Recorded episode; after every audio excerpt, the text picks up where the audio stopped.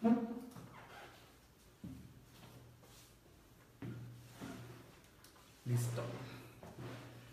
¿Qué tal? Buenas noches. Bienvenidos a su podcast de cine que se llama La Cuarta Pared. Eh, estamos transmitiendo desde Playa del Carmen, eh, completamente en vivo. Eh, este es nuestro episodio número 17 y hoy tenemos varios temas de, de cine. Este, antes que empecemos, me presento, soy Jorge Domínguez y esta noche me acompaña. Iván Reyes, ¿qué tal? Y eh, bueno, hay mucho que platicar, pero este podcast es especial por dos razones. Una, que lo estamos haciendo en un horario diferente por cuestiones de, de horarios de nosotros. Eh, pero bueno, ya que los vean quienes lo tengan que ver y después los pueden checar en la repetición. Eh, y dos, que ya nos acercamos al fin de año y probablemente tengamos una sorpresa, o sea, vengan sorpresas en cada podcast para terminar bien el año, ¿no? Eh, y bueno, empezamos con los estrenos de, la, de esta De semana, semana. que de hecho se estrenaron el día de hoy. Eh, uno es un gran, gran, gran estreno, que a lo mejor algunos de ustedes ya lo vieron. Se estrenó en la madrugada de hoy, eh, que es Star Wars, el tan esperado episodio 8. ¿no? Los últimos Jedi, ¿no? Se llama. Sí, The Last Jedi. The Last Jedi, exacto. Pues bueno, eh, yo no he querido leer mucho acerca de, de qué trata y todo, porque sí quiero esperarme hasta ver la película, que lo, lo voy a hacer pasado mañana, el sábado. ¿Ok? ¿Tú cuándo la piensas ver? Yo creo que también este fin de semana, no sé si sábado o domingo, pero, pero ya estaremos contando nuestro review de qué tal. Ah, he escuchado algunas cosas, Ah. ahora, ahora lo tocaremos. Sí, exacto. Eh, bueno, al parecer esta es un- una, una muy buena película que resuelve varios conflictos que se venían eh, esperando desde otros eh, episodios, ¿no? Este, se resuelve la situación de Kylo Ren, eh, se, se resuelve, salen personajes nuevos, ¿Sí? sale una tipo mascota que se llama, se me fue el nombre como Porg, algo así. Eh, y bueno, no, no quiero extenderme mucho porque también sería especular demasiado acerca de la película. Y eh, sobre todo en Star Wars, eh, eh, los fans sí son medios, medios este, Especiales. especiales y empiezas a, hablar de más de, de sus películas, ¿no? Este, lo que sí sé que muchas de las teorías que se decían en internet no le atinaron en nada, en nada, ninguno le atinó a nada. Por lo cual, esta película es sorpresiva. Tiene varios giros de tuerca por ahí interesantes, personajes nuevos. eh, y bueno, muy probablemente la última película donde salga la princesa Lea, ¿no? Sí, porque, Porque por obvias razones ya murió, pero bueno, esta película sí la alcanzó a filmar en su totalidad. Aunque eh, por ahí he escuchado que a lo mejor sale todavía en el episodio 9 porque, porque tal hay algunas escenas. Exacto, ya, ya tienen al- algunas escenas grabadas del episodio 9. Eh, pero yo creo que es probable que ya no. Yo, yo creo que ya Sí. mejor van a justificar ahí cómo muere. A lo mejor sí sale nada más para morir, cosas así. Pero bueno, ya nos estamos adelantando hasta el episodio 9. y todavía ni vemos la otra. Exacto. Eh, bueno, cabe destacar que en este eh, episodio la princesa Lea eh, tiene un papel muy importante ya que ella hace su propio escuadrón de rebeldes. ¿no? Así es. Entonces, este, por ahí va a estar interesante, ¿no? Pues, pues ay, bueno, por ejemplo, eh, hay, hay gente que ya tuvo la oportunidad de verla. Ajá. Y hay dos cosas que, a ver, la gente que normalmente la fue a ver, la mayoría son fans, ¿no? Ajá. Eh, y fans en el estilo fan periodista o fan o, o periodistas que, que le han dado un poco más de seguimiento eh, que, que una persona convencional. Sí, muchos Sí, fans de gracias. Star Wars ahorita tienen casi 40, o sea, Exacto. Entonces normalmente eh, pues ya tienen, bueno, ellos ya tienen una, una trayectoria en estas películas y hay algo que varios están comentando. Punto número uno, que sienten la mano de Disney, o sea que, que se siente el gran cambio de... de- para bien o para mal. para mal. ¿Por qué? Porque eh, algunos comentan que la película no es mala, sin embargo, para ellos como, como fans de Star Wars, es como les presentaron los, personajes principales, se podría decir, en poco tiempo y le están dando gran peso a los nuevos personajes. Y eh, el, el, el, sentir general es, eh, estos son los, esto es el nuevo universo de Star Wars, así que no me importa si, o sea, tus personajes anteriores, no es que no les importe, sino que sintieron que a los personajes que ellos tanto añoraron los han dejado un poco atrás. Ese es el sentimiento general. Habría que esperar a ver nosotros eh, para dar una opinión más, más concreta, pero el, sentimiento general es que se siente la mano de Disney, de que le están impulsando por el nuevo universo de Star Wars y al viejo universo ya lo están casi casi olvidando.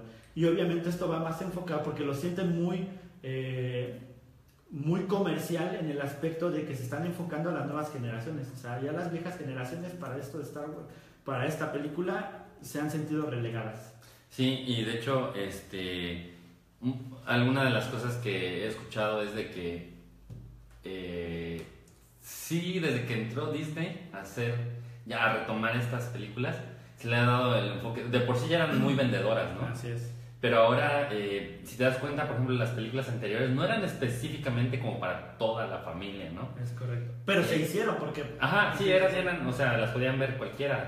Exacto. Pero ahora sí está muy enfocado a ser muy, muy eh, friendly, ¿no? Y, Exacto. Y, y, por ahí hasta incluso escuché... Hay una escena, ¿no? Hay, escena, hay varias escenas, por ejemplo, Kylo Ren tiene como algunos, dice algunos gags ahí.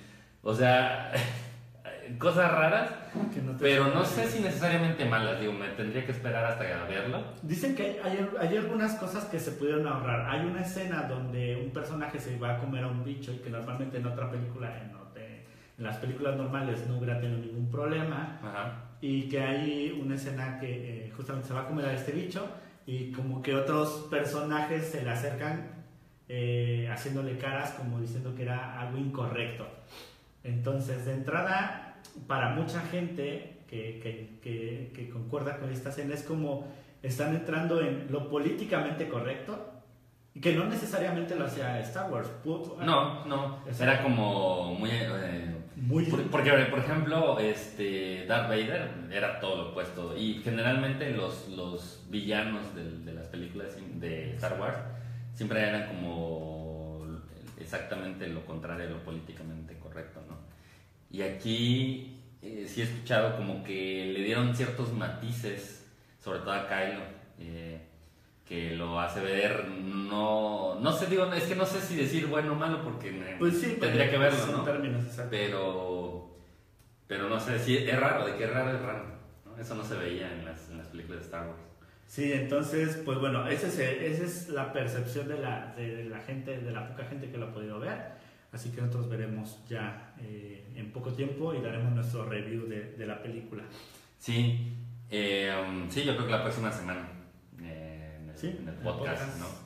En el último podcast sí, del año, por cierto. Sí, y si podemos, eh, no, todavía falta este y el otro. No, sí. 21 es el próximo. Ah, es verdad, es estoy súper adelantado, perdónenme, perdónenme, tienes razón. Faltan dos todavía.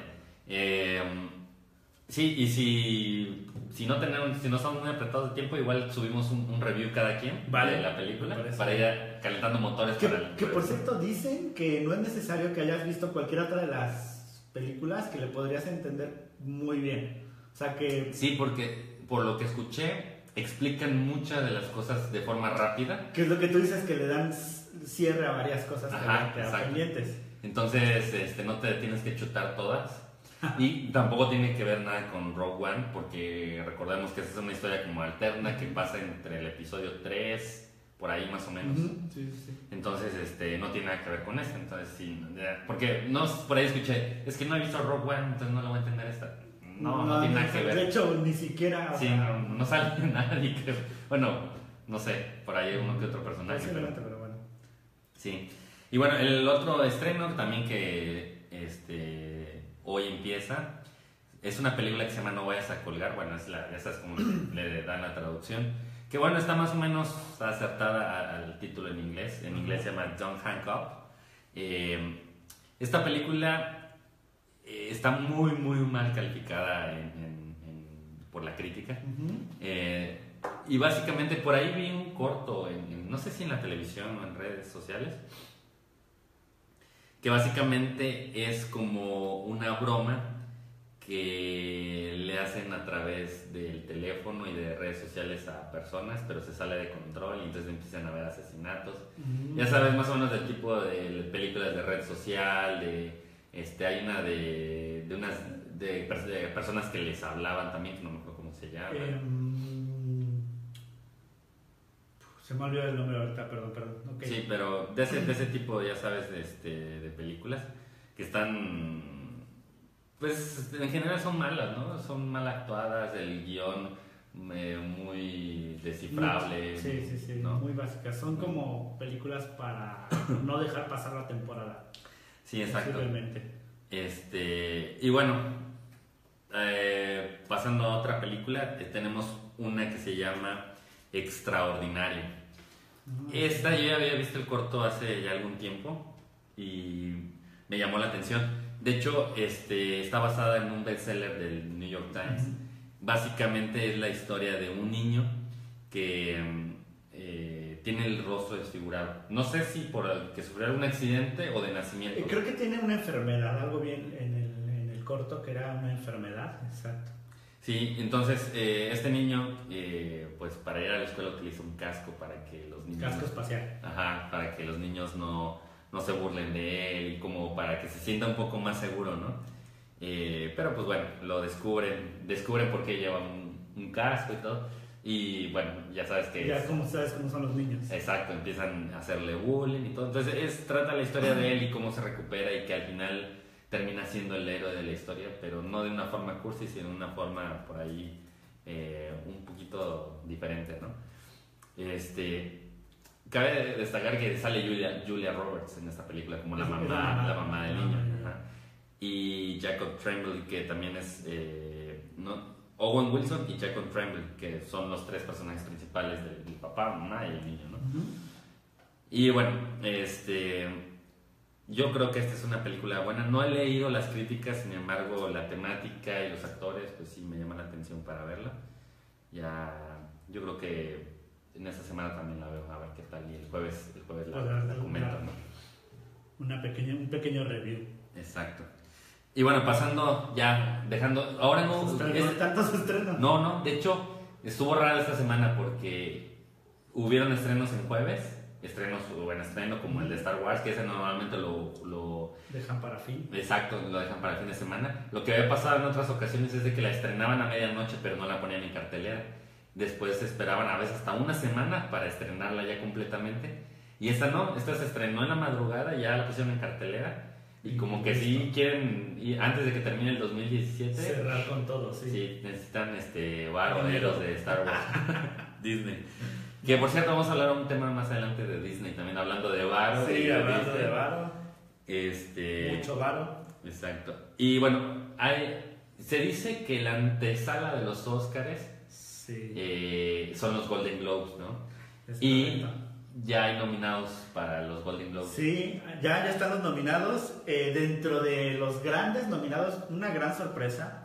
eh, está Guillermo del Toro como uno de los principales, creo que es la cabeza de, lo- de la- de las nominaciones, con La forma en el agua. Pero no es sorpresa, ¿eh? O sea, Eh, sí. Bueno, o sea, como sorpresa, yo me- por ejemplo, yo me esperaba eh, directamente eh, algo que ya vimos, ¿no? Porque eh, La sombra en el agua no, no la hemos visto. Bueno, ya, ya se estrenó en- Pues, exacto. para, para, los, para los festivales y para ya, ya están estrenados. Pero, por ejemplo, para eso yo me esperaba más nominaciones de Dunkerque. Y no, Dunkerque tiene Que tres. por cierto, perdón, te interrumpo antes, eh, The Shape of Water se estrena ahora en diciembre, ¿eh? El Sí. 21, creo. Sí, que falta, sí, en estas fechas. Sí, 21 no, 22 de diciembre, así es que Así que, eh, él logró entrar apenas en... en- eh, ¿qué es lo que hablábamos, verdad? ¿Te, te acuerdas que decíamos, quién sabe si llegue a entrar? Porque normalmente es- esas, estas eh, convocatorias para los Oscars, por ejemplo, se cierran, eh, no sé, en noviembre, diciembre. Hay, hay películas que se estrenaron que ya no, ya no alcanzaron y se tuvieron que ir hasta el otro año. Pero bueno, dentro... Hay muchos nominados y dentro de, de este podcast, para no hacerlo tan largo, vamos a dar los principales. Como mejor película, este, mejor película animada, pues nada más y nada menos que Coco está nominada para los Golden Globes. Eh, otra película que se llama Creo que ahí, no hay discusión, Sí, ¿no? Se va a llevar el Oscar. Sí, mira, The Boss. Baby, el, el The Boss Baby, el de este niño Ajá, que... sí, Em, Yo hizo- no la vi, pero... No, mira, es una película realmente muy básica, o sea, no te dicen nada del otro mundo y el, el argumento es muy sencillo, o sea, simplemente a lo mejor para niños entretenida, pero de ahí en fuera no trae un mensaje como lo trae en este caso Coco, ¿no? No sé por qué esté nominada, la verdad es que no... No, siento y que en sea- taquilla simplemente, ¿no? Y la calidad también de la Es animación, o sea, son tantas cosas que yo creo que ahí no hay tanto eh, discusión de quién va a ganar, tanto en los Golden Globes como en el Oscar. Posiblemente los Oscars, así es, ojalá que sí, porque bueno, es, un- es una película que refleja eh, hasta cierto punto un- una realidad muy cercana a las tradiciones de México.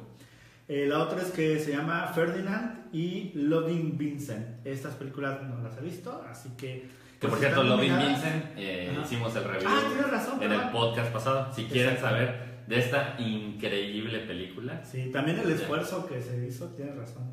Y en el canal de YouTube también pueden eh, seleccionar el último video, es precisamente el review exclusivamente de la película Loving Vincent o Las cartas de Van Gogh. Así es. Ah, como mejor actor, eh, Ansel Elgort de Baby Driver está nominado como mejor actor. Daniel Kaluuya de Get Out, el negrito. Ah, ya. Es, sí, ta- sí viste Get Out, no sé si la vimos, ¿la, la reseñamos? No, Creo que, creo que solamente dimos, nada más eh, dimos el, estreno. Tienes razón, Get Out. Eh, Hugh Jackman por The Greatest Showman. Eh, Esa James- no se estrena todavía, ¿no? No, yo no la he visto. ¿eh? Sí, creo que en este- también en estos días, ya en este, o sea, antes de terminar diciembre creo que Debe estar. Pues mira, James Franco en Disaster Artist. Tampoco No, he visto. no tampoco lo he visto. A lo mejor es una que no está. Y Steve Carell en Battle of Sexes. Mm, Ok, No, tampoco. A lo mejor están, como tú dices, esperando a que cierren el año para cerrar con las mejores películas, porque varias de las que están nominadas. Sí, a- a- cabe destacar que hay muchas que no llegan a México, o sea, que ya se estrenaron o no sé cómo sea las, la el selección de Golden Globes, pero este van a ver, y eso pasa también en los Oscars. Hay películas que suenan, que ganan premios y todo, pero Ya. que no ha llegado todavía a los cines, al menos aquí en México. Y una vez que se reciben algún premio, a lo mejor sí la exhiben, etcétera, ¿no? O sea, si no se exhibe No, ya se tiene programada, pero para más. Para después. Ajá, eh, a lo mejor la estrenan primero en Estados Unidos y después es- se esperan para, Para- Latinoamérica. No sé, es. Digo, no sé cuál sea el criterio de selección para Golden para Globes. Golden Globes. Pues mira, eh, mejor actriz. Nuevamente está Emma Stone por La Batalla de los Sexos. Eh, Helen Mirren con Leisure Seeker. Judy Dench como Victoria y Abdul. eh, Margot Robbie en Tonya.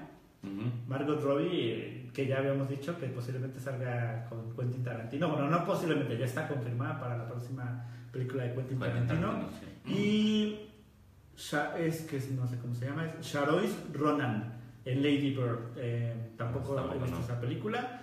Y vamos con algo fuerte que sería eh, director. Mejor director Guillermo del Toro por La forma del, del agua.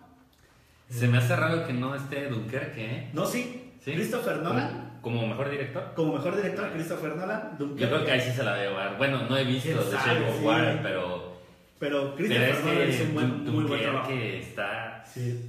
Eh, Ridley Scott, está fuerte esta, esta nominación. ¿eh? Ridley Scott en All the Monkeys in the World. Eh, Steven Spielberg por The Post. Ujú. No, no, no sé No, qué no. tal esté. No, no, no. Eh, Martin McDonald con Three Billboards Outside. Así que mm, veamos quién, quién, se, quién se la lleva. Y por último, digo, hay muchos, métanse a, a verificar cuáles las que más les interesa, pero vamos, vamos, vamos a dar como lo más relevante. Y por último vamos a cerrar como el mejor guion. Mejor guion está Guillermo del Toro y Vanessa Taylor por La, Som- La Sombra en el Agua, Greta Gerwig por Lady Bird, Elizabeth Hannan y Josh Strainer por The Post, Mark McDonald por The Ball- Billboard Outside y Aaron Sorkins por Molly's Game. Así que esas son las nominaciones. Hay fuertes competidores principalmente para mejor director. Como película todavía no la encuentro, ¿eh? la verdad como película, mejor película... No a, lo mejor todavía no dan a la terna. está. No. Porque está mejor película extranjera, mejor película animada. Y este, pero no está como mejor película en general. No, todavía no está. Eh, así que posiblemente tendremos que esperar unos días más, como dice George. Sí. porque todavía no la encuentro, así que quería dar esa, pero ya no, no, no la encuentro. Así que, pues nada, esperemos a, a la emisión de los Golden Globes para ver cómo le va a Benicio del Toro. Ahí estaremos transmitiendo en vivo desde los Golden. Ojalá. Y próximamente. Bueno, sí, en vivo en una pantalla. Nosotros. Atrás. Con nuestro traje así. Este. No, ya, al- algún día será. que Ojalá. ahí, pero como mejor película. bueno, eh, vamos con otro tema. No completamente radical, pero interesante. Eh, hay una serie que se estrenó en Netflix que se llama The Keepers.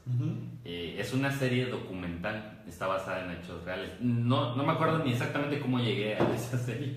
Pero llegué. Ajá, creo que buscando documentales, porque a mí me gusta ver los documentales en Netflix.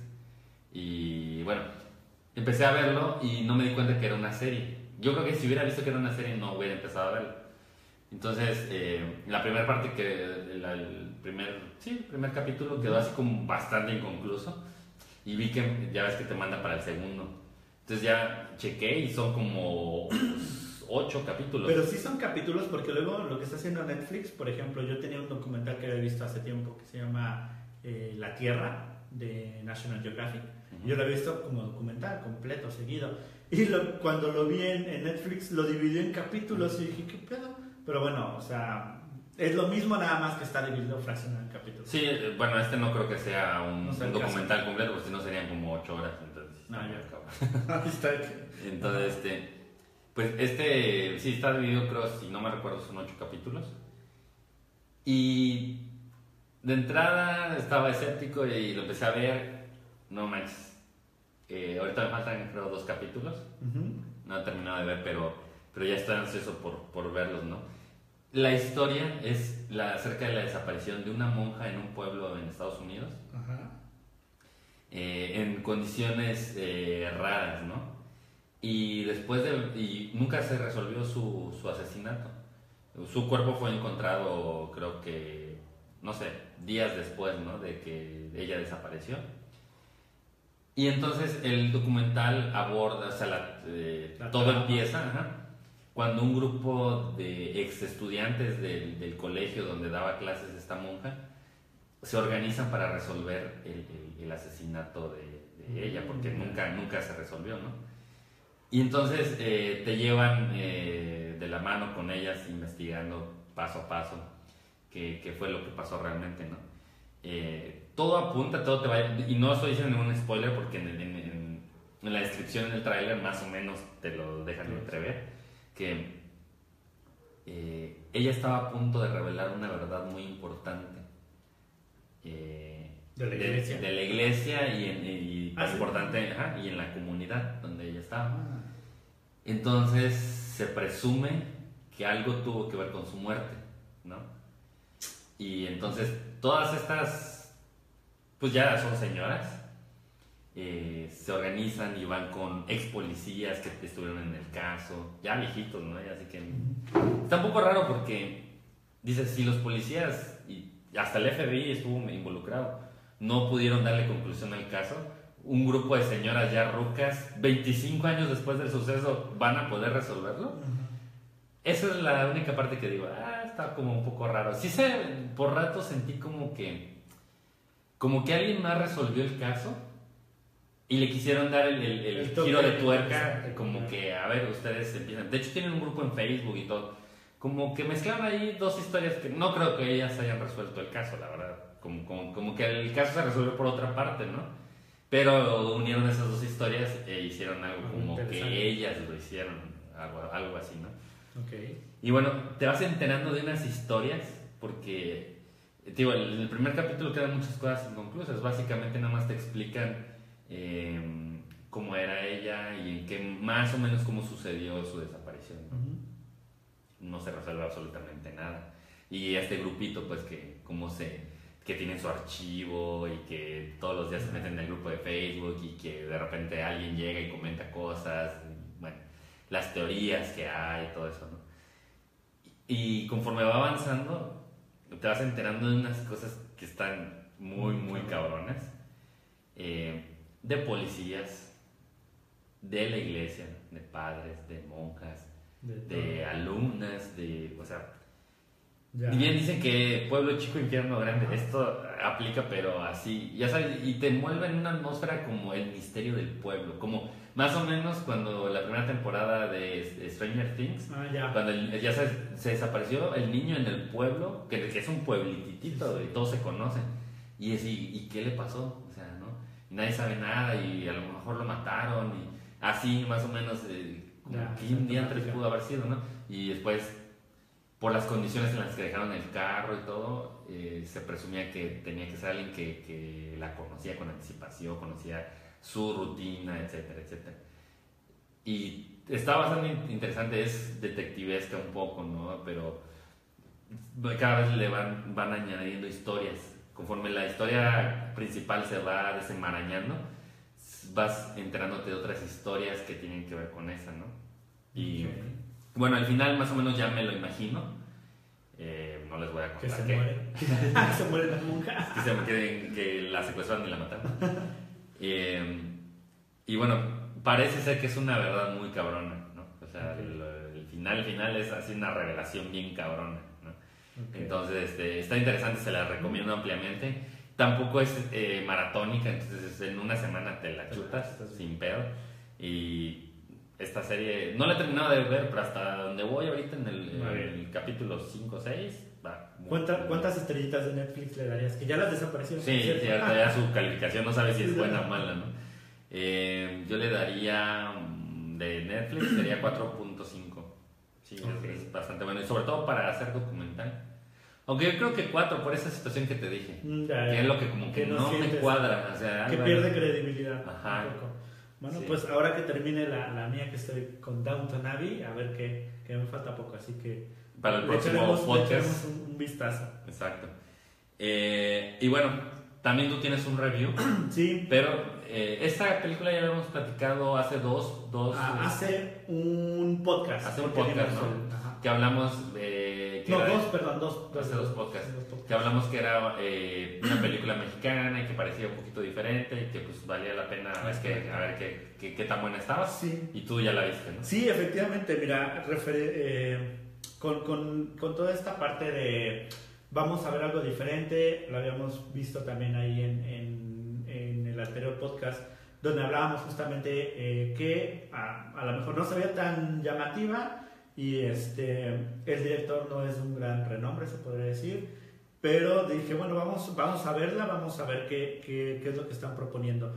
Eh, la película se llama Cometa, él, su perro y su mundo. Esta película básicamente eh, nos trata la historia de un perro que se llama, bueno, no, no se llama, es un perro que lo adopta una, bueno, lo compra una familia y como muchas historias en México, lo abandonan al momento en que ya no lo pueden alimentar o etcétera. En este caso es porque ya no aguantan al perro porque les hace muchas maldades, les rompe sillones, eh, ropa, etcétera, lo abandonan. Y se une con la historia de un personaje que es eh, quien lo bautiza como Cometa, porque este- este- esta persona, eh, no, no recuerdo el nombre del, del, del, del- del actor, bueno, perdón, ni siquiera del actor, del, este, del personaje, pero el personaje principal tiene su familia y tienen, es panadero y tienen pocos recursos. Entonces, como casi todas las historias en México, de que las familias cuando tienen pocos recursos, lo primero que pasa es que la, la- la pareja como tal se separa.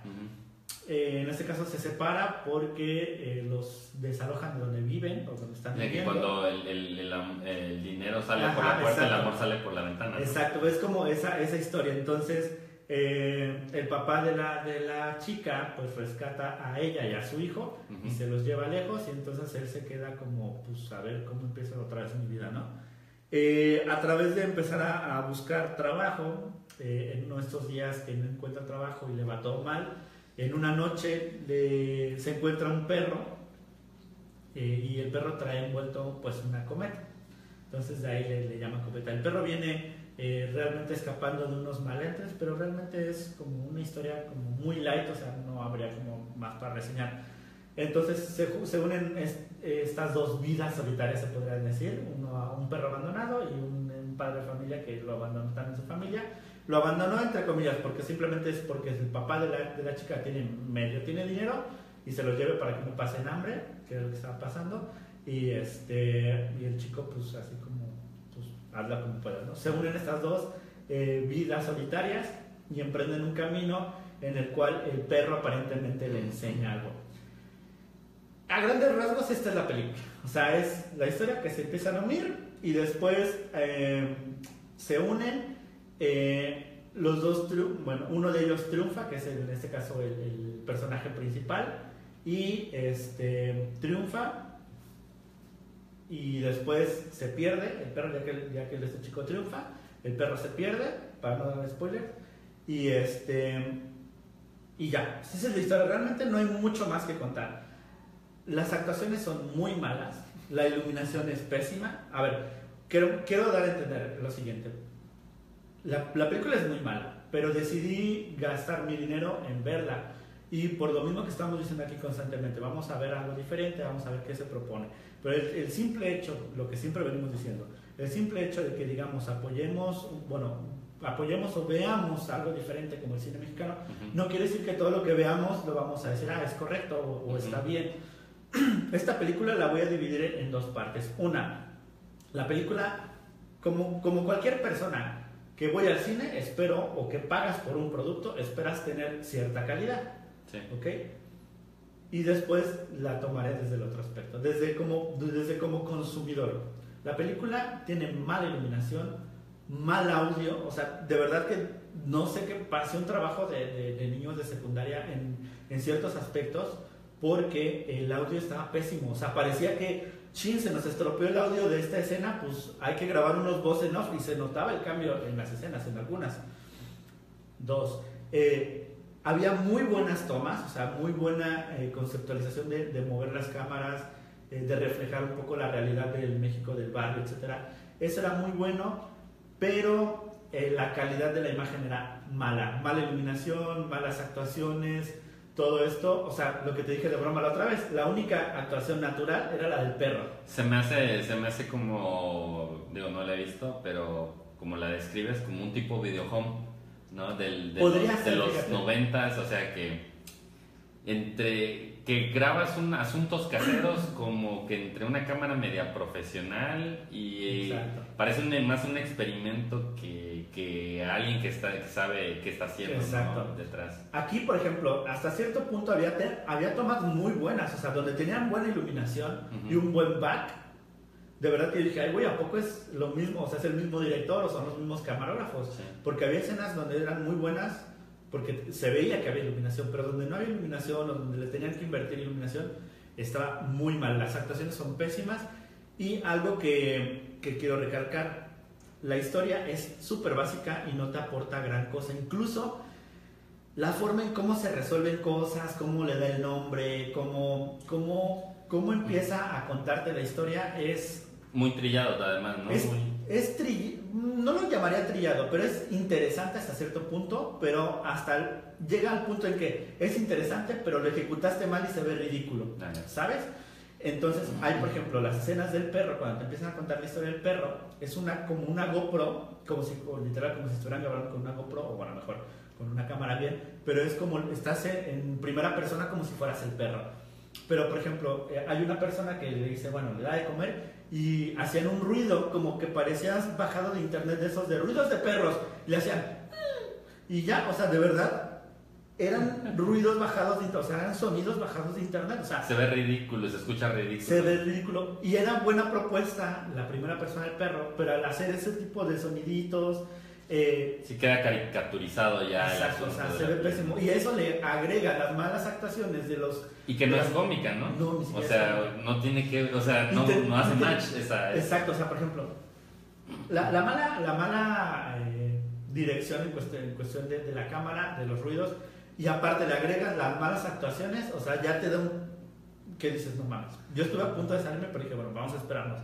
Luego, termina ese punto y dices, bueno, ok hay una parte en la cual eh, las actuaciones, por ejemplo, eh, se quieren hacer el chistoso, hay, hay como en toda película el chistoso, se puede decir, y está sobreactuado, o sea, literal es sobreactuación de, de, este, de este personaje. Hay algunas cosas que le salen muy natural y que dices, ah, bueno, esto no le sale tan mal, pero había otras cosas que estaban tan sobreactuadas que no da, nadie en la, en la película, nadie en la sala, perdón, se rió. O sea, bueno, sí, perdón, en dos o tres chistes, pero este, este tipo, que era el, como el amigo del, del- del padre de familia, eh, era como todo el tiempo el querer hacer un chiste, como en, como en Thor, así, pues más. Pero malos chistes. Pero malo, más.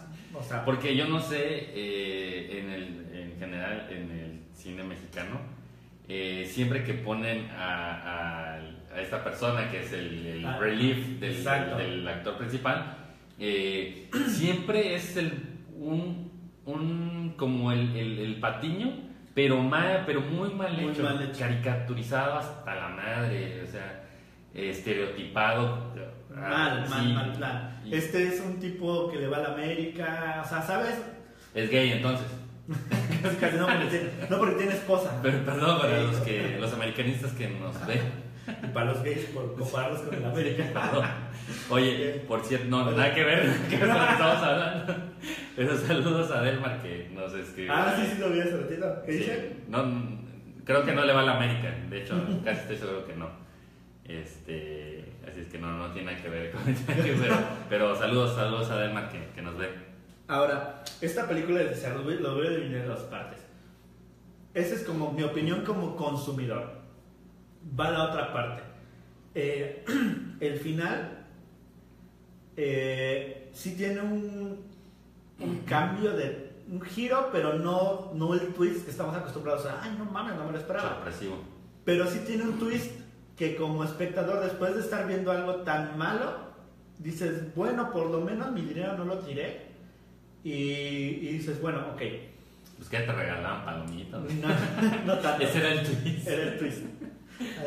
No, el chiste es lo siguiente. Esta película inicia como una película normal y al final es un mensaje de adopción a perros. ¿Ok? Entonces, eh, voy a tener que hacer un poco de spoiler.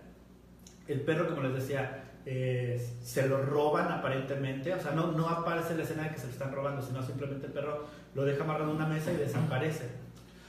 Entonces, eh, porque él tenía que hacer una actuación, que ya no les diré más, pero bueno, desaparece. Entonces, hasta el final, esta familia, ya cuando esta persona empieza a eh, tener éxito en su trabajo, eh, empieza a rehacer su vida, empiezan a tener una casa bien, y después de cierto tiempo de estabilidad ya pues buscan un perro porque a esta persona pues le dolió mucho haberlo perdido y hasta cierto punto se lo presenta a su familia en una o dos ocasiones. Eh, de esas veces que están peleados pero que, que tengo que ver a la niña, etcétera. Bueno, se los presenta y bueno, el chiste es que al final aparece otra vez el perro, pero eh, en, en un bazar de estos como de perros o de mascotas donde adoptan. Entonces había perros que decían adóptame, etcétera. Y entonces el cambio, el, el twist fue, te dan la historia y al final está un poco triste, incluso yo hasta me conmoví porque sí fue un mensaje bueno hasta cierto punto, se podría decir, en el cual te dicen eh, que hay personas, bueno, perdón, que los perros, eh, o en general las mascotas, no te eligen, sino, bueno, no los eliges tú, sino ellos te eligen, y que, te, y que si él ya no está con él es porque su misión con, con esta persona había concluido, ¿no? Que fue básicamente haberlo sacado de su miseria y llevarlo hasta a que él empezara a creer otra vez en sí para desarrollar todo esto. Pero todo esto no lo sabes hasta que ya está al final de la película, ¿ves? Por eso te digo, eso es algo muy rescatable porque cualquier otra cualquier otra asociación que quisiera lucrar con una película, desde la entrada te hubieran empezado a meter todo esto de la Pero está mal presentado, ¿no? O sea, Es justamente a lo que voy. El final es bueno, se podría decir. Te da un, ah, ok, es interesante. Y después de haber en- entendido, te, te pasan una pequeña entrevista donde la que, a la- me imagino que es una persona de la fundación, pero ahí te la pasan como que es una de las que están apoyando a adoptar perros, se podría decir. Eh, te da una pequeña, pequeña, Speech, ¿no? exacto, un pequeño speech donde entiendes bien lo que es la adopción y por qué. Entonces, eh, esta familia, como se da cuenta de que, de que es- de- de- se da cuenta del perro, lo empiezan a buscar y después el perro encontró a otra chica que tenía como una enfermedad y el perro está ahí es donde le dicen eso, ¿no? Que los animales ciertamente a veces vienen nada más a cumplir una función con una persona para ayudarlo y después tienen Que- otra misión, ¿no? Que eso sí se me hace extremadamente ñoño. Sí, o se podría decir que es un cliché. Pero fíjate que no se siente tan... tan O sea, no, me, re- mm, me refiero a. Es como. eh, como decir. eh, eh, no sé. No, no busques el amor, solito llegará. Es Hasta cierto- exacto. Ah, esto es muy ñoño, esto es como de. de Güey, si quieres enamorarte, tienes que poner algo Sí, de tu parte, ¿no? Es Tienes que correcto. moverte, tienes No que conocer gente, exacto. Y eso, ese tipo de cosas como. Que también es una probabilidad, o sea, pero es, por ejemplo, de un 100% a lo mejor un 20, ¿sabes? O sea, Sí, no, no, o quiere sea, decir que solito te va a llegar, o no te va a llegar la persona que tú querías, a lo mejor, ¿no? Y eso de que las, las a ver, ¿cuántas mascotas se, se van de tu vida porque ya no tienen esa misión y se van con otros? O sea, es como darle el tono dulce, sweet a- una realidad que no es Que no es, así. Cuando un perro ya no está en una familia, por lo general, esa es la verdad, o lo abandonan, como lo, lo ponen Como ahí, o pues se muere, ¿no? Es correcto. o, o- o lo regalan.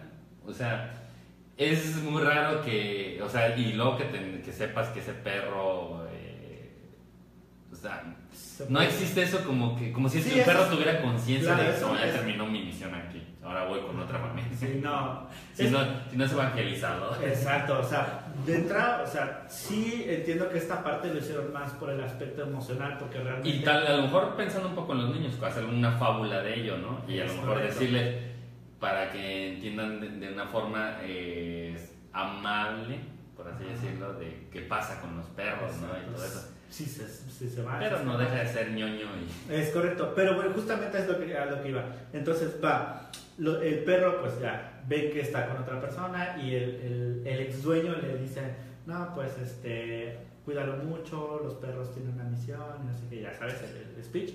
Y ellos adoptan otro perro.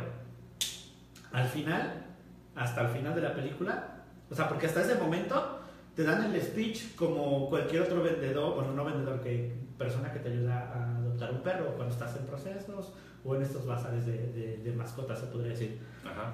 Y hasta el final ya te dicen, esta película fue apoyada por el IMCINE, bla, bla, bla, bla. Tu parte, de tu parte de la taquilla ¿verdad? será donada a asociaciones de no sé qué, bla, bla, bla, de los perros, ¿vale?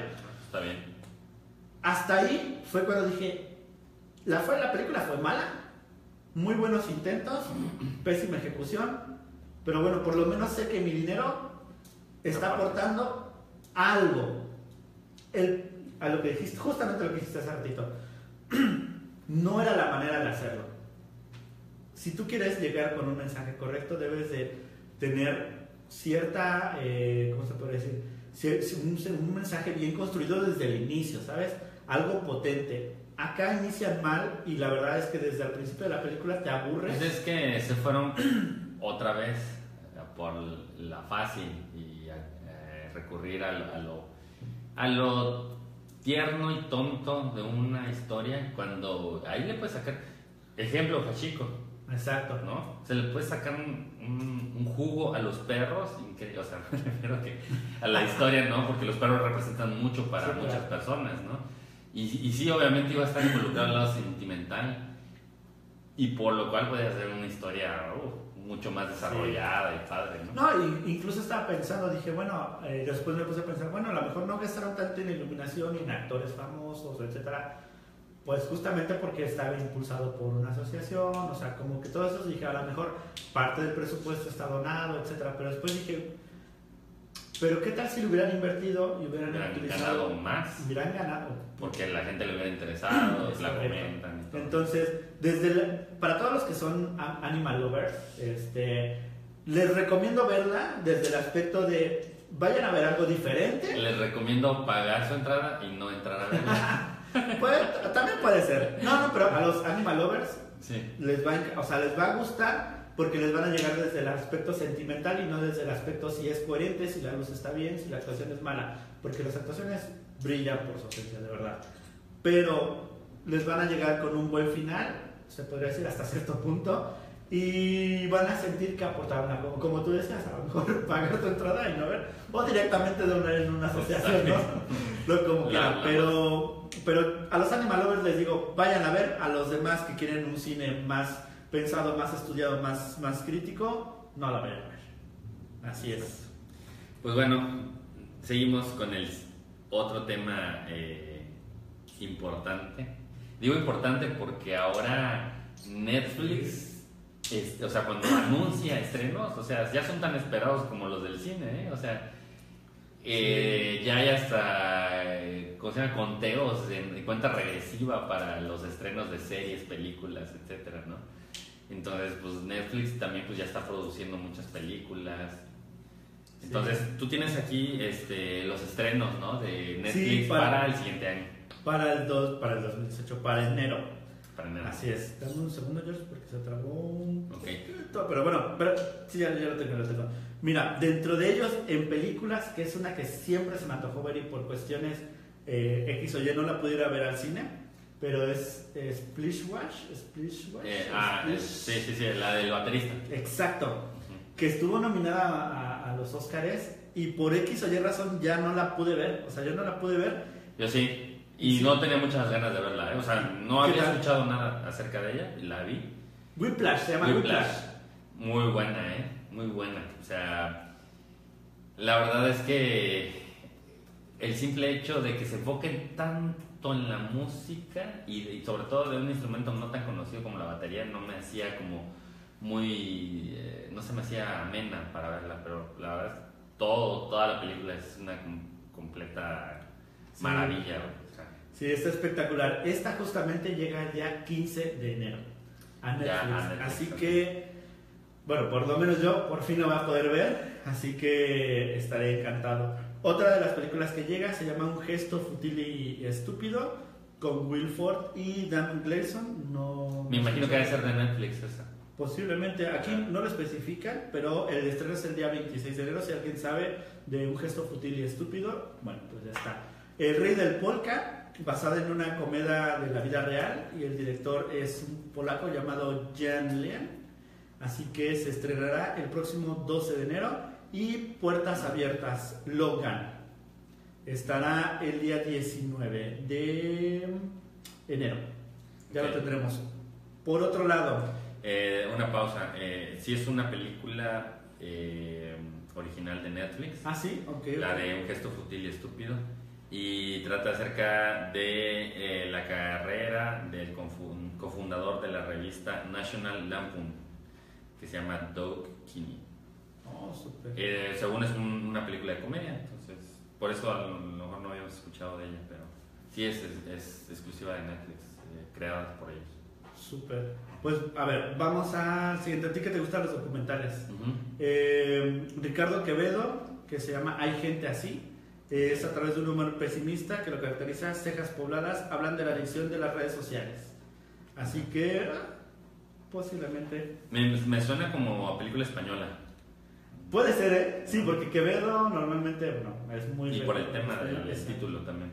Y hay algo que a muchos les da, eh, les llama mucho la atención. Eh, él me nombró Mal- Malala. Ya ves que se Ah. hizo muy famoso este de mi, eh, mi nombre es Malala o me llamo Ujú. Malala. Bueno, pues aquí hay un documental que narra la historia de, de, de este, ¿cómo se llama esta? de esta personaje pakistaní. Que es la historia de su profesor, ¿no? Exacto, así, él me nombró Malala.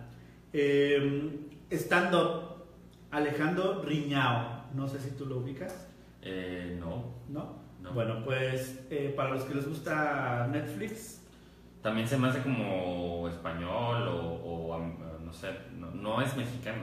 no, eh, fíjate, el bogotano, ah, de Bogotá, de Bogotá, de Bogotá, Colombia. Vamos para, mira, fíjate que en series está un poquito, a ver, yo no soy fan de ninguna de las que están eh, por estrenarse. Lovesick, temporada 3. Ujú. Eh, ¿Quién más? Uh, Disjointed, parte 2. Ministerio del Tiempo, temporada 3. Van Helsing, temporada 2. Ok. Eh, Tiempos de Guerra, temporada 1. Wits, temporada 1 también. Y Sin Senos No hay Paraíso, temporada 2.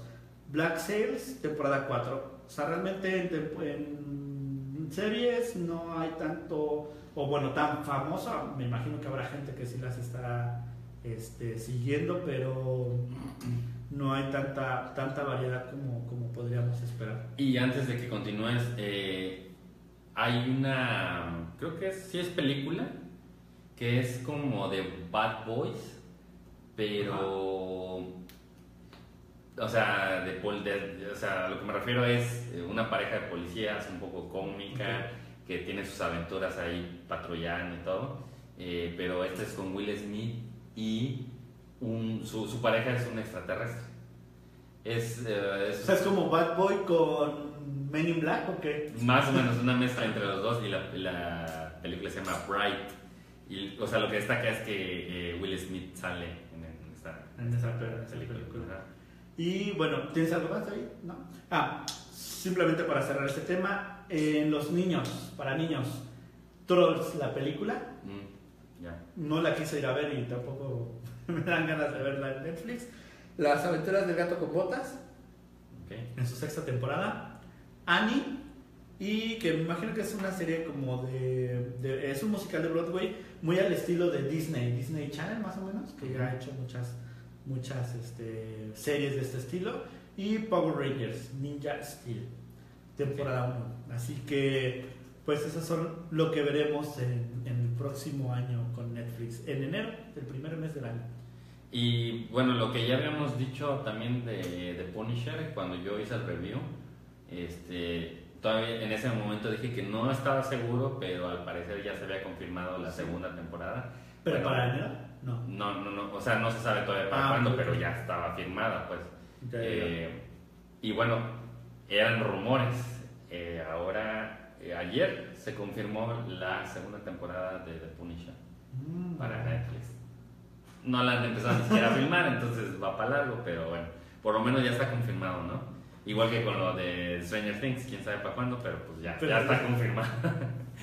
este, y bueno, pasamos a nuestra tan Sección. esperada, esperada sección que se llama Chido y variado. Exacto. Eh, bueno, en las noticias de chido y variado tenemos una que también ya venía como rumor desde hace mucho tiempo. Incluso eh, se hablaba de que esa, ese- esa noticia se iba a confirmar hasta 2018, pero no. Se adelantó bien cabrón. Y eso es de que Disney compra a Fox por más de 52 mil millones de dólares. O sea, Ah. eso está muy, Muy muy cabrón. cabrón. Porque va a afectar muchos universos, muchas series, películas, etc, etc, etc. Por ejemplo, Fox tiene los, y, bueno, y produce y tiene los derechos, todo, de los Simpsons, nada más por poner un ejemplo, ¿no? Y bueno, sabemos cómo son los Simpsons, ¿no? Y sabemos que ese tipo de contenido no va con Disney. Exacto. Aquí la incógnita es ¿qué hará Disney al respecto? ¿Mantendrá como una unidad de negocio aparte todo eso que sea como transgresor y, y- y más allá de PH-13? Eh, ¿O lo tratará de hacer muy al estilo Disney? Pues ya lo hizo con Star Wars. O sea, Más o menos, tampoco lo... lo- bueno, lo pero de- se nota, o sea, así se siente el cambio, ¿sabes? Es- a ver qué tal, qué tal. Porque Ajá. si es así, no me imagino unos, unos Simpson, este... Políticamente correctos. Ajá, hecho al estilo de Disney, ¿no? Y por poner otros ejemplos, eh, por ejemplo, Deadpool, ¿no? Sí. Eh, estaría... Es- an- antes, antes de que cambies a Deadpool, eh, justamente de, de Los Simpson eh, salió la nota de que también eso fue una predicción de Los Simpson, de que, se, que Fox iba a ser comprado por, por eh, Disney. Exacto. Así que ahí están los memes, chequenlos y, y sí, pues ocurrió una vez más. Sí, y bueno, eh, también hay muchos, eh, muchas cosas que están con Fox y que, por ejemplo, X-Men. X-Men tiene de, eh, bueno, los derechos los tiene Fox. Y un ejemplo, ¿no? ¿Te imaginas ahorita, supongamos eh, que esta compra de Disney a Fox fue ah, en el 2016, ¿Te imaginas que así, bajo ya la, la tutela de Disney, hubieran hecho Logan, por ejemplo? Yo no me lo imagino. Sí, no. Y es, son las únicas cosas que digo, mm, ¿se, se, se atreverán ya siendo Disney a hacer cosas como Logan, como Deadpool? Este, O meterán su mano. O se irán por la, por la vía de, no, pues sabes qué, nos vamos a ir a, este, a hacer mejor lo que sea. Lo que Bueno, sabemos hacer. O por ejemplo, The Punisher. The Punisher eh, ya estaría bajo la tutela de Disney. Ujú. Bueno, creo que ya desde antes, porque ahí es diferente para la serie que está en Netflix. Pero, no sé, es lo único que me llama la atención. Eh, me, también otra cosa, sí estoy seguro que Disney no va a dejar de ganar dinero. O sea, por Va- algo va a tratar de- explotar toda- todas las, las franquicias. Sí, porque no para nada lo compró en mano, ¿sabes? Exacto. Por otra parte, eso es, digamos que esa es como la, esa es como la duda de será bueno o será malo. Ok. Lo bueno, lo bueno es una de las razones por las que compró eh, eh, eh, a Fox, eh, Disney, fue porque Disney ya piensa implementar su plataforma de Mm. streaming. Exacto. Y imagínate el catálogo extenso que va a tener de películas y de series. No, yo creo que va a ser uno de los más completos. Sí, sí, sí. Y por ese lado está, para el consumidor está increíble porque ya no vas a tener que tener Netflix y aparte eh, la plataforma de Disney, ¿no? Sino te vas con Disney y vas a tener un catálogo muy, muy, muy amplio de películas. Sobre todo para los niños. ¿no? Por el lado de Disney, pero por el lado de Fox, todo lo que tiene Fox, manches, es un contenido muy diverso y mucho enfocado a adultos, de hecho. Y contenido fuerte. Sí, sí, sí. Entonces, este, pero eso, eso ya está hecho, lo tienen que incluir en su catálogo, ¿no? A lo mejor le pondrán una restricción de, ahí de, de padres, no sé, para que controlen el contenido de sus niños. Pero, este, como usuario eso lo vas a tener disponible, ¿no? Todo en una sola plataforma sin tener que gastar más dinero. Eso para mí está Súper chido. bien. Ahora, lo malo.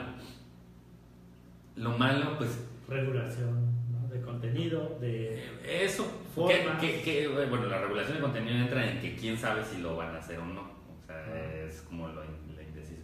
No, lo malo, y si es seguro, es que eh, al ser un monopolio puede decaer el nivel de contenidos nuevos cabroncísimo, porque antes pues era competencia, pero no tener competidor, y tú tienes los derechos, por ejemplo, de X-Men, tú vas a poder hacer una versión como quieras, no, va a tener, no vas a tener competidores, digamos, ¿no? Eh, vas a poder hacer series y películas con poca competencia. Entonces ahí puede decaer el nivel de, calidad. calidad, exacto. Sobre todo porque Fox sí, por lo general, hace buenas películas de, muy buena calidad, pues. Entonces, este, a la larga creo que eso podría llegar a afectar. Si tiene la suficiente frialdad Disney Para... para como diferenciar, como básicamente decir, esta es otra empresa. O sea, sí, sí depende de mí, Exacto. pero que hagan su desmadrito, ¿no? Igual que a, lo mejor, no sé si lo hagan así o deberían con eh, la franquicia de Star Wars, ¿no? Que Disney es otro concepto completamente diferente. Star Wars, haz tu desmadrito y ya sabemos el, el tipo de contenido que tienen, ¿no? O sea, nada más no te salgas de esos lineamientos, de, de no de Disney. Porque los Disney son más cuadrados, Más ¿no? cuadrados todavía. Pero bueno, si ya se sintió, por ejemplo, para esta película, habr- habría que tomárselo en cuenta, ¿eh? Habría que Ahora, verlo, habría que verlo.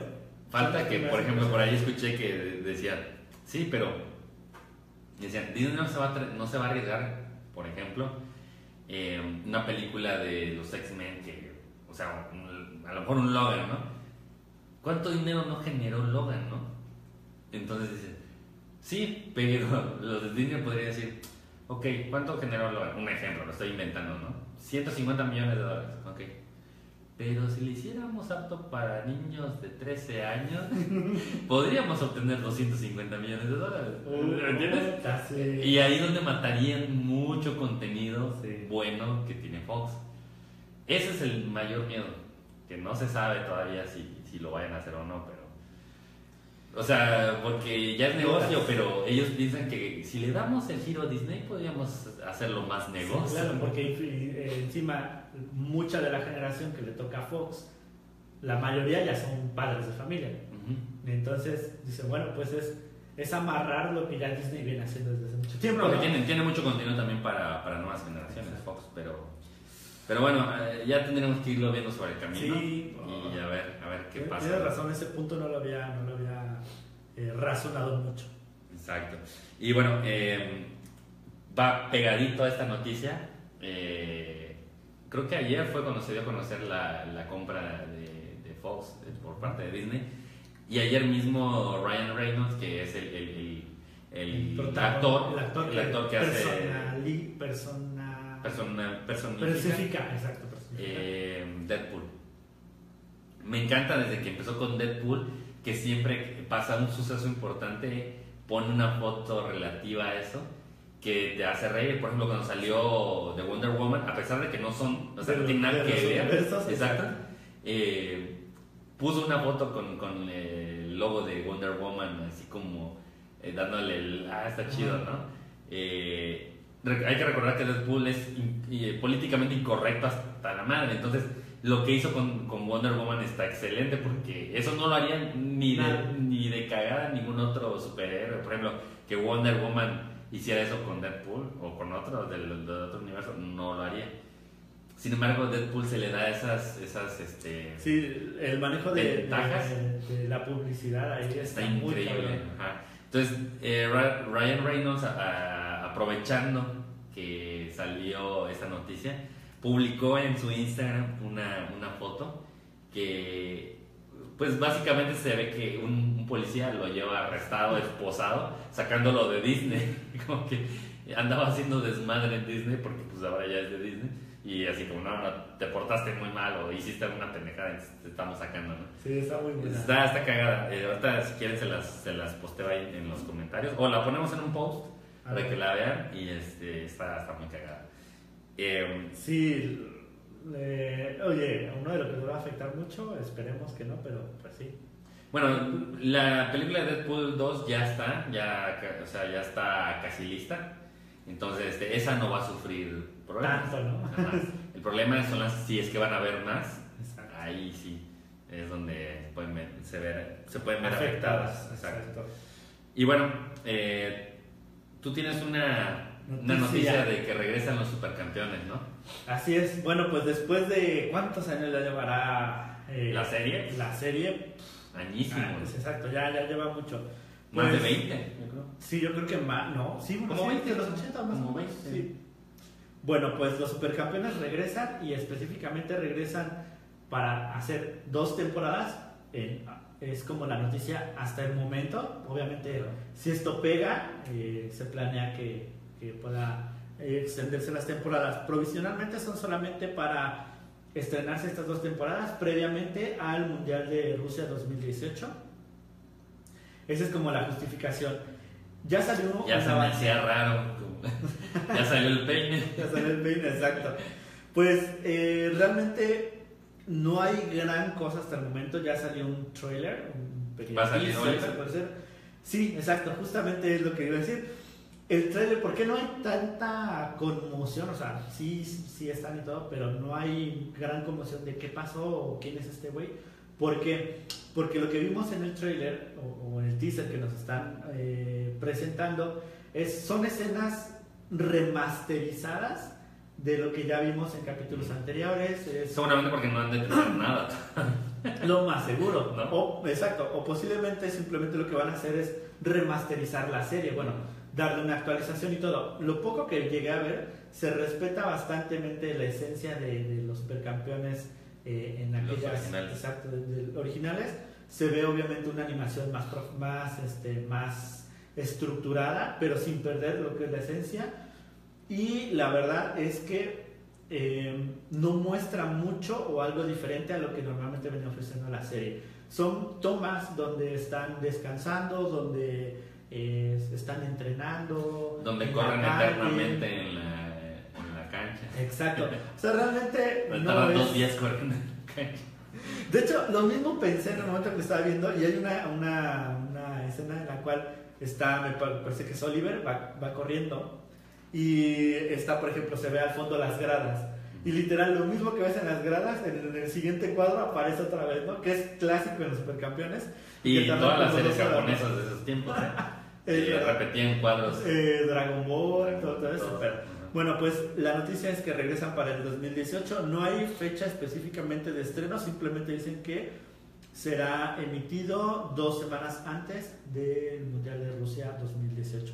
Los que se van a encargar de esta animación es Yoichi Takashi, no sé si alguien lo conoce, y básicamente él será el encargado de llevar a cabo a la Que no es, con- no es el original, no es, No, no, no. es el mismo de la, No es el mismo la de la primera, serie. ¿no? Pero se respeta bastante, bastante. Bueno, lo poco que pude ver en el trailer es se respeta la esencia de los supercampeones. Así que para todos los fanáticos de, de este. de- Yo era fanático hasta cierto punto. Hasta no la vi completa, de hecho. Pero este, yo- no, ya no se me antoja ver ya los supercampeones a mí, en lo personal. Había noticias de que posiblemente Messi iba a salir en los supercampeones y no sé qué. Pues ya sabes que hacían como, el- o sea, no ponían el- al personaje en sí, pero sabías que, se, que era como el, el personaje pirata de uno inspirado Ajá, en la realidad, ¿no? Entonces, bueno, esa es la noticia. Esperemos que todo salga acorde a lo planeado para ellos y para los fanáticos de Supercampeones. Ya nos quedará juzgar eh, si, si nos queda bien esta nueva serie y si no, pues bueno, nada, será un buen, un buen intento. Así es. Y bueno, ya para cerrar eh, nuestro podcast de cine, eh, bueno, sal- para variar, salió otra acusación para este Para Harvey, Harvey Weinstein. Weinstein, pero Sería mejor preguntar cuándo no salió un o sea, ¿qué día no sale una acusación nueva, no? Lo diferente de esta acusación, te voy a decir que es, Es de. bueno, primero que es Salma Hayek, ¿no? Que pues para Estados Unidos da igual, o sea, es otra acusación más, pero para los mexicanos pues toma cierta relevancia por ser Exacto. mexicana, ¿no? Bueno, pero aquí lo relevante es que yo leí, porque se dio a conocer, no sé, ella no dio una entrevista, eh, escribió un artículo en The New York Times, eh, yo leí el, el artículo y de entrada mm, me sorprendió la redacción que tiene Salma Hayek en inglés, ¿no? O sea, bastante buena y, y muy, muy, muy entretenido, pues, o sea, si te enganchas en la lectura, ¿no? Diferentes sus actuaciones. la mayoría de sus actuaciones. es, eh, y bueno, pasando de lado de eso, eh, me llama la atención que, que dice que ella también eh, sufrió de acoso, pero fue un poquito diferente su situación. Ella dice que, bueno, ya había trabajado con Robert Rodríguez y fue así como conoció a Harvey Weinstein, ¿no? Ya hay que recordar que son, eran, son muy amigos, este, Robert Rodríguez, Tarantino y Weinstein, ¿no? Eh, y bueno, fue así como lo conoció y, y- y, pues básicamente no ocurrió más que eso. El problema es cuando ella empezó, eh, bueno, quería ser Frida, ¿no? Y necesitaba una productora y de hecho inició con otra productora que sí le dio la oportunidad, Pero. pero ella luchó para que fuera con, con Miramax, que en ese tiempo estaba a cargo de Weinstein, ¿no?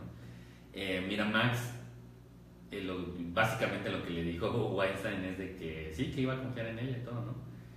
Eh, pero ya sabes, empezó con sus favorcitos así de que sí, pero Sí, pero tienes que venir a una cena conmigo a. pues no tanto eso, güey, era de sí, pero este, dejas que te dé un masaje desnuda y cosas así, ¿no? Entonces ella dice que que o sea quería había Se la 14 quería echar, ¿no? no, no, no, no, o sea, que ella había luchado 14 años por sacar esa película de Frida Ah, ya. y que ella sentía que era una gran oportunidad y que no la tenía que dejar ir. Pero cuando empezó con sus eh, Harvey Weinstein de que Ya. Requerimientos especiales, ¿no?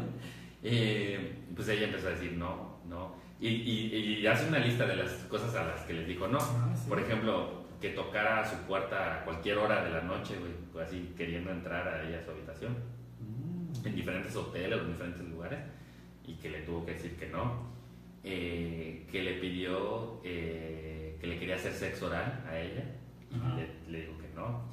Que tuviera relaciones con un amigo de Harvey Weinstein Sí. que estaba desnudo y le, ella dijo que no. Que si le podía dar un masaje a ella, eh, no recuerdo si ella era o él a ella, pero desnudos, ¿no? Que si eh, lo podía ver eh, bañarse desnudo y bueno, así varias cosas. Sí, Menciona, creo que es uno de los clásicos, ¿no? Que se va, que lo vieran mañana. Ajá. Y que a todo eso dijo que no. Eh, al final de cuentas, él la amenazaba con quitarle pues el dinero y la distribución y todo, pues, todo el apoyo que tenía de él respecto a la película, ¿no? Y llegó un momento en el que ella, este, pues sí se, las, se las vio complicadas, ¿no? Porque pues, si no iba con Miramax, lo más probable es que esa película no, No podía salía. salir, ¿no? Y bueno, es perder una inversión que también ella había hecho. Entonces, este, dice que si no, que probablemente si no es gracias a Tarantino y Robert Rodríguez, ella hubiera sido violada en algún momento. No especifica exactamente por qué, cómo, cuándo, nada. Nada más dice algo así, ¿no?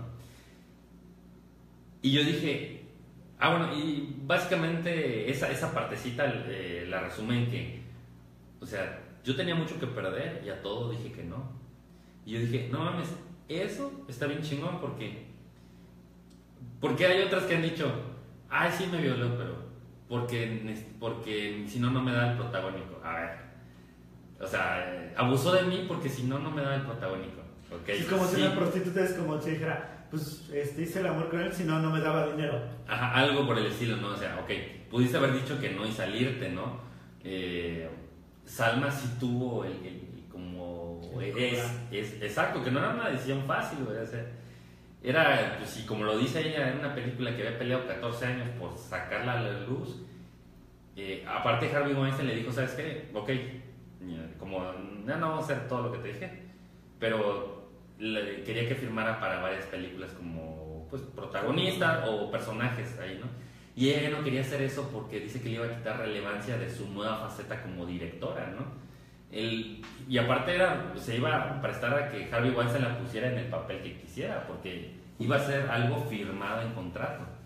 O sea, no era algo que iba a ser, este, pues bueno, ahí lo vamos viendo, ¿no? O sea, iba a ser algo de firma en contrato, ¿no? Algo ya más específico. Mm, Pues, Entonces, eh, pues eh, ella no se quería prestar a eso, ¿no? a, a- a arriesgar su carrera. Entonces llegó un momento en el que se sentía acorralada, pero le puso una condición, ya una última condición, y le dijo que en la película ella tenía que tener un desnudo y tenía que tener una escena lésbica, o sea, con una mujer, y esa sí la tuvo que hacer. ¿Por qué? No lo sé, si a todo le dijo que no, pues a, lo- a lo mejor ya era como, bueno, ya, güey, o sea, ¿no? No lo sé, o sea, y ahí sí como que sentí como que su, su, su posición heroica eh, resistiendo a todo eso, pues ay, güey, o sea, ¿y Pues ¿cómo mira. si se diste algo? Es como si te dijeran, eh, me debes 100 mil pesos, te van bajando la deuda, te van bajando la deuda y dices, bueno, dame 10 y dejamos esto ahí que muere, ¿no? ¿Sabes? Es como, a lo mejor tú dices, güey, o sea, yo tengo tanto el deseo que, de que ya se arreglen los problemas, ¿cuánto tiempo le habrá tardado? Tardó, dices, 14 años en, en que saliera a la luz, más todo el tiempo que se tuvo que haber pasado con, con Harvey, o sea, llega un momento en que le dicen, bueno, una buena oferta y dices, bueno, pues la tomo, ¿sabes? O sea, es como, pero que ya salga esto. Entonces, pues bueno, y un desnudo artístico mucha gente lo ha hecho, o sea, tampoco es algo como tan tan tan grave se puede decir, pero sí es un punto negativo. No, y de hecho yo creo, o sea, desde mi punto de vista, yo creo que el desnudo y la escena no está fuera del lugar de la película. Hay que recordar que Sal, perdón, este, Frida tenía amoríos con mujeres. O sea, no está, descon- descontextualizada de la película. Pero era algo que Salma no quería hacer. Entonces, es- esa es la única cosa, el ¿no? único punto. el único punto eh, Bueno. ahí medio raro. Y lo que no me cuadra después de eso es, es el, el speech feminista, de que, ¿por qué? O sea, de que lo hable ahora o no, eso lo, lo entiendo, pero ahora hablamos las mujeres eh, porque lo podemos hacer. Mm. O sea, Siempre. es como si dijera, me tuve que acostar con él porque antes no tenía opción. Siempre las tienes. Que son difíciles de tomar, sí. Una, una cosa es que no las tengas y otra cosa es que te hayan forzado. Ella tuvo la Exacto. opción, ¿no? Y muchas de las actrices tuvieron las opciones. Exacto. Otra cosa es que no, ¿sabes qué? Me amagó, o sea, me amarró. Exacto, yo creo, y si alguien estoy, en lo, estoy equivocado que me diga, yo no he escuchado ningún relato de una chica que diga, me, me, me encerró en su cuarto, me violó, me amarró, me golpeó, o lo que sea, me forzó. O sea, si eran insinuaciones muy cabronas y eran cosas muy, muy pasadísimas de lanza las que hizo, pero creo que, o sea, sí forzó a la gente de cierta manera con su poder y su influencia, pero, pero siempre hay opción de decir no. O sea, no estoy diciendo que todo se reduzca a un sí y un no, pero no, no es, yo sé que no es tan fácil por, por la situación, pero tampoco es de, ay, sí, este, no, o sea, yo soy una blanca paloma y abusaron de mí, como, no, o sea, también Hay que. o hay matices, ¿no? Tanto en- de uno o del otro lado hay matices. Pero bueno, yo no me quiero meter muchos en esas cosas, porque si no, eh, solamente eh, lo que digo que como desbalanceada, Liberal, desbalanceada su, su, su, pues los que escribieron en The New York Times, ¿no? Eh, por un lado, yo dije, no, no, es que chingón, hasta que una mujer dice, yo tuve los pantalones de decirle a ese cabrón que no, él quería hacer esto conmigo, y le dije, no, y tenía una película de por medio, y era que estaba dando, o sea, yo dije, no mames, se acaba de convertir en miedo a la Salma Hayek, pero, pues es que algunas fueron violadas, y así como, a ver, bueno, si estás hablando del caso Harvey Weinstein, o sea, sí, eran medias forzadas, eran medias forzadas, pero obtenían a cambio. Te aseguro que si no lo conocían a Harvey Weinstein y no sabían ni quién era, y de la nada le dice, oye, te hago un masaje y él está desnudo, a huevo que le dicen que no. Exacto. Pero sabían que si le decían que sí, les iban a dar el protagónico, les iban a dar el presupuesto, les iban a dar X o Y. Es como justificar un poco tu interés, decir, no, me violaron, sí, pero te dieron una casa, güey. Ah, no, pues sí, pero no. Está- Sí. O sea, es la- no estoy diciendo necesariamente Que esté mal. que está mal, o sea, pero no me cuadra eso, ¿no? Mira, más. si Salma Hayek hubiera hecho, en lugar de su actuación en esta película que dices que. ¿Cómo se llamaba? Una cena incómoda, algo así. En lugar de actuar lo hubiera escrito. no. Su actuación hubiera sido letras. Exacto. ¿no? A lo mejor una cosa diferente hubiera sido. Pero bueno, así como tú dices, eh, lo que decimos, a ver, lo que ha hecho y lo que es como persona Harvey, no se lo quita a nadie, ¿no? Sí, Simplemente no. estamos exponiendo. Sube pasadísimo de lanza, ¿no? Exacto, o sea, eso no se lo quita a nadie, que, que sí, un mega aprovechadísimo y que merece el peor castigo que le pueda llegar de parte de la justicia, totalmente de acuerdo. Pero también hay que poner en justa medida las cosas, como tú dices, o sea, tenías opciones, ninguna declaración hasta el momento, Él se aprovechó de una situación que sabía que tenían las otras, ¿no? es correcto, Pero, pero... ellas podían decir no. Exacto. Pero, caso contrario, dijeron sí y, y hay muchas de ellas obtuvieron grandes beneficios, ¿no? Y lo que no me cuadra es que al final me violó, abusó de mí. O sea, sí. Es como si una, bueno, a ver, que quede claro, no estoy diciendo, eh, no estoy, no estoy en contra ni a favor de nada, pero es como si una prostituta dijera, pues es que ese güey me, me violó, pues sí, güey, pero te di dinero, ¿sabes? Había un Y intercambio. estabas de acuerdo. Y estuviste de acuerdo, ¿sabes? Que te haya gustado, que no te haya gustado es otra cosa completamente. Acá, hasta Sí, o sea, punto, como ellas dicen, o sea, si, si- si yo no sé del caso y, y escucho las declaraciones de algunas, yo me hubiera imaginado la siguiente escena. Ella llega y le dicen, oye, tenemos una entrevista de trabajo. Ah, ok. Llega a un hotel. Siéntate, sí. Y de repente llega alguien por atrás, la mordaza, la amarra y, la empiezan a violan. encuerar y la violan. Y sí. ah, o sea, si, si yo no dijera, no mames, o sea, sí la violó, abusó. cabrón". Completamente exacto. Sí, o sea, y ella no tuvo ninguna posibilidad de defenderse ni nada, o sea, así como lo cuentan, o sea, eso es lo que no me cuadra a mí nada más, ¿no?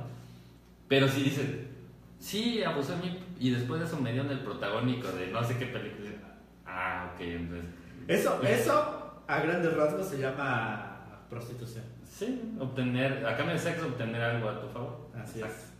Pero bueno, ya hemos hablado tema. mucho de ese tema en anteriores podcasts y ahorita, entonces ya lo dejamos ahí. Es verdad. Pero dentro de lo que cabe, me gustó su declaración de, de Salma, ¿eh? O sea, el, Sí. el- el decir, el decir, se puede decir que no. Y no, o sea, sí vas a perder ese Chingo. interés que tienes de por medio, vas a perder mucho. Pero, ¿qué, qué prefieres? ¿Tu dignidad o lo otro? Muchos dicen lo otro. Pues nada más no te quejes después, ¿no? Es verdad. Y ya está. Así es, George. Pues bueno, Bueno, nos despedimos, espero que les haya gustado mucho el podcast de hoy. Este, en un horario un poco fuera de lo raro, habitual. pero a nosotros nos gustó mucho. Este, Nos despedimos. Yo soy Jorge Domínguez. Iván Reyes, no se olviden nuestras redes sociales. Nuestras redes, arroba Kaleido Podcast en Facebook, YouTube y Twitter. Así es. Y déjenos con comentarios, este, retweet, eh, compartan, suscríbanse, todo eso. Háganlo. Y si no, pues no. Bueno, pues Dale, cuídense. Hasta luego. haz algo, George, ahí como que estás haciendo